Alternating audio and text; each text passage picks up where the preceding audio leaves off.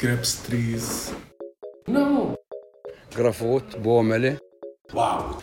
People, market, party. يلا حبيبي. Morning in the morning. Morning in the morning. Hi. Hi. Huch, Wir da sind ist ja, ja- noch jemand. Wir sind ja gar nicht alleine, so wie sonst immer. Wer bist du denn? Also ich ja, ich du. bin äh, der Thaer und äh, Das war der Anfang und das Intro Yalla Habibi Podcast von Bia und Kata. Zwei deutsche Frauen, die 3000 Kilometern weit von ihrer Heimat sind. Hier im Herzen von Ramallah, die politische Hauptstadt Palästina, in ihrer Küche und mit zwei Maskgläser als Mikrofonhalter nehmen sie ihren Podcast auf und laden jede Woche neue Gäste aus dem Freundeskreis ein. Doch warum entscheiden sich zwei junge deutsche Frauen, einen Podcast inmitten von Besatzungsgebieten Palästina zu produzieren? Auf diese Frage geben Bia und Kata eine Antwort. Auf, also wenn man äh, in Deutschland ist, sei es jetzt äh, zum Urlaub machen oder an Weihnachten oder sowas, und man trifft dann Leute, sei es alte Freunde oder Familie oder so, die Leute, die man länger nicht gesehen hat, und man erzählt, wo man lebt, was man macht, dann kommt immer die Frage, ist das nicht gefährlich? Musst du ein Kopftuch tragen? Genau, hast du keine Angst? Gibt's da eigentlich Alkohol? Genau, so diese Fragen äh, werden einem immer gestellt, auch bis heute noch. Und dieser Podcast soll so ein bisschen äh, die Fragen beantworten und auch so ein bisschen Licht ins Dunkle bringen, weil ich glaube, viele Leute wissen nicht mal, wo Palästina liegt und äh, verwechseln es mit Pakistan oder so. Also einfach, wir wollten einfach ganz simpel anfangen.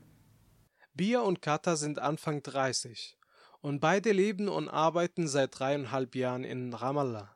Anfang Frühling 2019 haben ihren Podcast gestartet. Ich hatte gerade meinen Job gewechselt und war irgendwie so zwei, drei Monate in Deutschland zur Vorbereitung und kam dann gerade zurück. Und das war äh, Ende April, Anfang Mai. Und da war die Idee, war eigentlich schon länger geboren, ne? Voll, wir haben es immer wieder gesagt, wenn wir im Podcast gehört haben, waren wir so, ah, das müssten wir auch machen. Das können wir auch, komm. Ja, und die treibende Kraft war wohl Pia, das muss ich einfach dazu sagen. Pia hat dann irgendwann gesagt, so komm, wir machen das jetzt mal. Und ich hatte bis dahin immer gedacht, so, ja, wenn es sich ergibt, gerne. Ja, Man kann es auch hören, die ersten Folgen, die wir aufgenommen haben, da saßen wir einfach zu zweit vor einen Laptop gequetscht und haben mit dem schlechtesten Laptop-Mikrofon der Welt aufgenommen. Ja. Das scheppert ohne Ende. Ja. Bis dann irgendwann mal der Mann einer Freundin von mir gesagt hat, das kann man sich ja nicht anhören. Das ist ja schrecklich. Hier, nehmt mal die Mikros. Und der hat uns dann quasi gesponsert, ähm, weil wir die ganze Zeit nur gedacht haben, naja, wir machen das ja nur aus Spaß. genau. Wir sagen zwar immer, wir haben ja einen Bildungsauftrag, aber so richtig ernst zu nehmen ist das natürlich auch nicht. Ja, und jetzt haben wir halt so ein Gerät, weiß nicht mehr, wie das heißt. Das, ja, weiß ich auch nicht. Äh, es ist ein Verstärker, genau, oder irgendwie sowas, ne? Oder eine Soundkarte oder so. Äh, Dings, so ein Gerät haben wir da jetzt. Ein auf jeden Maschinchen. Fall. Ein Es Maschinchen. funktioniert. Da stecken wir die Mikros rein und los. Jeder Podcast hat eine spezielle Struktur und einen speziellen Stil.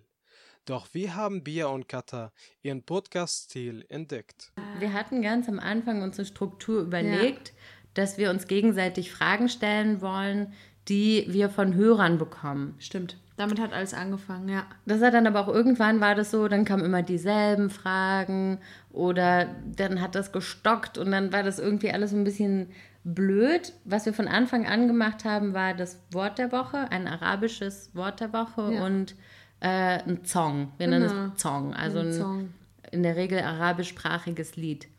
Und ähm, dann irgendwann sind wir von den Fragen weggegangen und haben unser schlaues Buch zu Rate gezogen, Ja, wo wir cool. über die Zeit, die wir zusammen verbracht haben, immer wieder so kleine Sachen aufgeschrieben haben, die uns hier aufgefallen sind oder passiert sind, wo wir immer dachten so, hä, das ist aber komisch, lass mal machen die das hier so? Hä?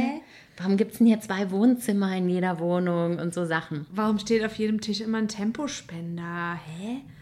So diese Kleinigkeiten. Warum hat jedes Zimmer einen Mülleimer? Verstehe ich nicht. Was Also sind diese Bathroom Slippers? und so kleine Sachen, die wir in dieses Buch geschrieben haben, haben wir dann ähm, ja, vorgelesen und dazu unsere Anekdoten erzählt. Dann kam noch die Kategorie, äh, wusstest du eigentlich? Eigentlich. Eigentlich. Äh, das soll ein Fun Fact in Anführungsstrichen, nicht immer lustig, aber halt irgendein Palästina-Fakt, den wir da äh, vortragen.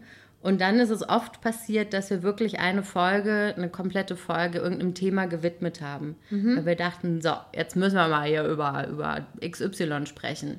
Und so kamen wir dann äh, zu dieser Struktur, die aber auch sehr flexibel ist. Also wir sind da nicht so starr und sehr spontan. Unser Lieblingsslogan ist ja immer, wir können ja machen, was wir wollen. Ist ja schließlich unser Podcast.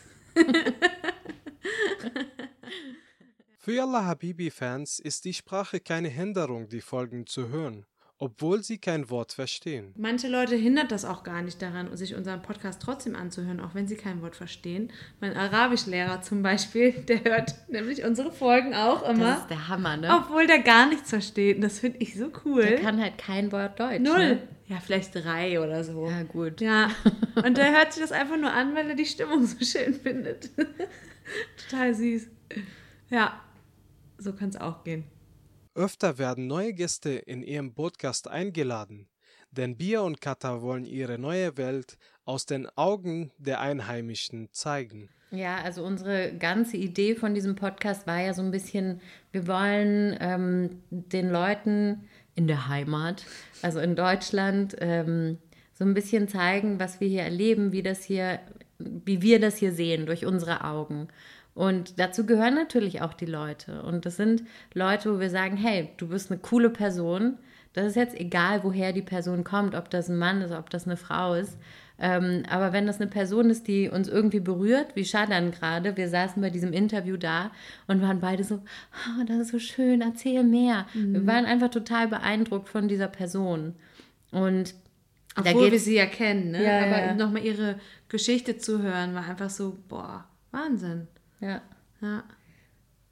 Ja, und das wollten wir einfach, also wir wollen gerne teilen, wenn wir, wenn, wenn uns was passiert oder wir jemanden kennenlernen, wo wir sagen, wow, das macht was mit uns, Ja. dann teilen wir das. Und dazu gehören halt auch die Leute. Es ist einfach so den Ausschnitt auf uns so ein bisschen zu vergrößern, glaube ich. So das, das Guckloch ein bisschen aufmachen.